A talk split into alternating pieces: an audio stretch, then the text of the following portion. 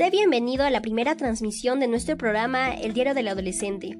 En este programa hablaremos sobre las complicaciones y conflictos que nos ha traído la pandemia del COVID-19 a todos los adolescentes en el ámbito de la salud mental y te daré consejos para que puedas mejorar en el aspecto físico y mental. Me presento, soy María Fernanda Cuno Malki y te acompañaré durante toda esta aventura. El día de hoy hablaremos sobre tres puntos importantes. La salud mental de los y las adolescentes se ha visto afectado gracias a la pandemia del COVID-19. 2. Problemas de autocontrol con nuestra familia. 3. Vicios provocados por el mal uso de la tecnología. Empecemos con el primer punto que es la salud mental en la adolescencia. La adolescencia puede ser una etapa complicada y la pandemia del coronavirus la hace todavía más difícil. Los cambios en nuestras rutinas y el encierro nos obligan a adaptarnos a nuevas formas diferentes de emplear nuestro tiempo. Nuestros colegios se han cerrado y muchos eventos a los que queríamos asistir se han cancelado. Y hoy tenemos que estar en nuestras casas para prevenir el contagio nuestro y de nuestras familias con este virus. Estamos perdiendo momentos muy importantes de nuestra etapa y extrañamos ver mucho a nuestros amigos, ir al cine o practicar nuestros deportes favoritos.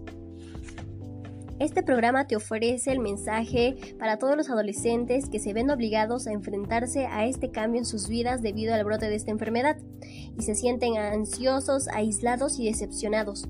Tú no estás solo y no estás sola. Este programa es para compartir experiencias, consejos, para sacarle provecho a esta situación de la pandemia. Piensa que estás protegiéndote tú, a tu familia y a la población. Sabemos que no has elegido vivir esta situación y el estar encerrado o encerrada en tu casa pero estás haciendo algo sumamente valioso y responsable. Continuando con el segundo punto sobre el autocontrol de las emociones con nuestros familiares, amigos, Reconoce tus emociones y no las reprimas. Es normal sentir miedo o ansiedad ante esta pandemia. El miedo es una función normal y hasta saludable, que nos alerta de los peligros y nos ayuda a tomar decisiones para protegernos. Por ejemplo, en este momento te ayuda a tomar la decisión de no reunirte con otras personas, de lavarte las manos y no tocarte la cara. Esto te ayuda no solo a cuidar de ti mismo, sino también de los demás. También es muy normal que sientas frustración por no poder salir a la calle o tristeza porque extrañas a tus amigos. ¿Cuál es la mejor forma de hacer frente a estos sentimientos? Lo único que puedes hacer con un sentimiento doloroso es aceptarlo. Permítete estar triste, porque si te permites estar triste, sentir la tristeza, tus sentimientos van a fluir. Llegará más rápido el momento en el que comiences a sentirte mejor. Cada persona maneja sus emociones de distinta forma. Algunos jóvenes, adolescentes como tú y yo, dedicarán su tiempo a actividades artísticas.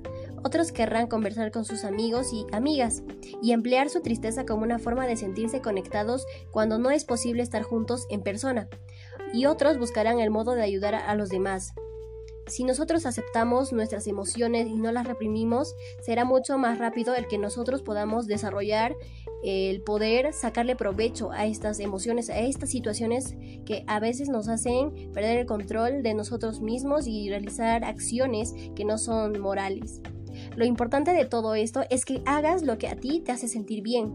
Y si sientes la necesidad, habla con un adulto en quien confíes. No siempre es fácil hablar de las emociones, pero te vas a sentir mejor, te vas a desfogar y así va a mejorar toda tu situación anímica. Continuando con el segundo punto, piensa maneras o formas para estar en contacto con tus amigos y familiares. Nuestros amigos y nuestros familiares son súper importantes para nosotros, ya que si queremos pasar tiempo con ellos y a la vez practicar el distanciamiento físico, las redes sociales son un excelente modo de mantenerte en contacto. En este caso yo te recomiendo eh, las aplicaciones como por ejemplo WhatsApp, donde tú puedes enviar mensajes, hacer videollamadas, llamadas a muchas personas a nivel internacional. La segunda aplicación que te recomiendo es Wattpad, donde tú puedes leer y compartir tus reseñas, experiencias al leer un libro. Sabemos que el libro te abre la mente y te libera al exterior. La tercera aplicación que te recomiendo es Netflix Party. Es una aplicación de Netflix donde tú puedes eh, realizar reuniones con tus amigos, pueden ver la misma película entre todos, pueden escuchar música entre todos y tiene varias funciones como también jugar juegos entre todos. Hay otro que es preguntados, donde es como una trivia de preguntas y así entre amigos se puede hacer, compartir respuestas, divertirse y no perder el contacto. Pero también recuerda que no debes estar pegado todo el día al celular o a las redes sociales. No es saludable y puede hacer que aumente tu ansiedad y sentimiento de aburrimiento.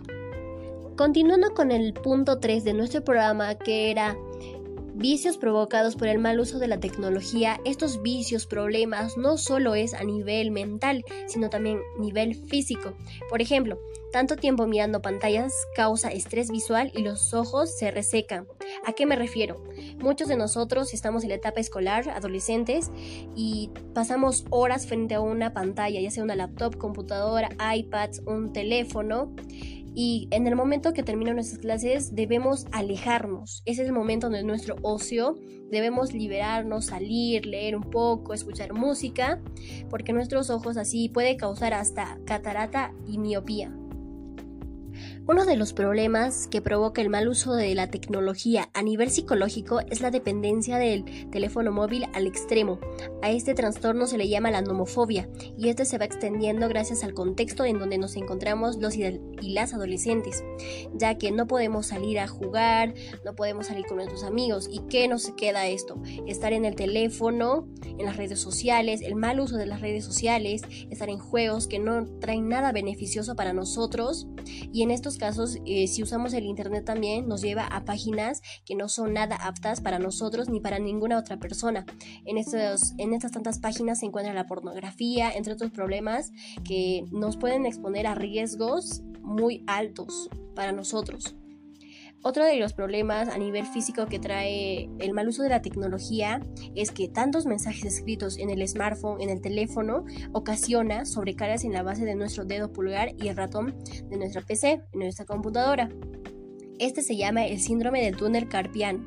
¿Y qué se refiere a este síndrome? Que cuando nosotros vamos a estar todo el tiempo ahí escribiendo, moviendo, nuestra mano, nuestros dedos, nuestros huesos, todos nuestros ligamentos se van a acostumbrar a ese movimiento y puede llegar a quedarse en esa posición para siempre y no poder moverlos uh, para ninguna otra cosa. Y eso no es nada saludable para nosotros porque hasta puede llegar a ocasionar Parkinson. Otro de los problemas a nivel físico y psicológico es la obesidad, que es una amenaza en los adolescentes, niños, jóvenes por el abuso de dispositivos y juegos. Muchas personas se descuidan de su nutrición, de su salud, de su aseo por estar en los teléfonos, por estar ahí en esos juegos que no traen nada beneficioso, por estar en las redes sociales, eh, no compartiendo cosas buenas, sino eh, cosas que no tienen sentido para nosotros y esto ocasiona que muchos niños, adolescentes, jóvenes puedan obtener, puedan eh, contagiarse a enfermedades como por ejemplo la tuberculosis, la artritis, eh, la obesidad o la anemia. Ya habiendo culminado con nuestros tres puntos claves que íbamos a tratar el día de hoy, hoy abriremos una nueva sección que es el Globe. que es un globe? Es el cambio que queremos ver en nosotros aquí a un futuro es donde nosotros vamos a poder mejorar. Yo te voy a dar consejos para que tú puedas mejorar en todo aspecto, ya sea físico y mental. Hoy te doy 5 consejos para que puedas iniciar con tu Globe y así poder mejorar cada semana siguiendo nuestro programa. 1. Haz ejercicio a diario. El ejercicio es primordial para nuestro aspecto físico, ya que por lo menos vamos a estar estirándonos y nuestro cuerpo no va a estar tenso, no se va a estresar y por lo menos tenemos que hacer ejercicio 10 minutos diario o si no caminar, trotar. 2. Tomar suficiente agua. Al día por lo menos debemos tomar 2 litros de agua, dividirlos en 8 horarios diferentes, eso ya depende a ti. Y 3. Come a tus horas. La nutrición saludable es muy importante. Balancea tus alimentos, come a tus horas. Tenemos 4 comidas diarias, desayuno, almuerzo, la merienda a media tarde y la cena. 4. Consume suficientes frutas y verduras. La nutrición saludable es muy importante, ya que nos permite llevar un estilo de vida saludable y no y previene que nosotros podamos eh, contagiarnos, obtener enfermedades de trastornos alimenticios. 5.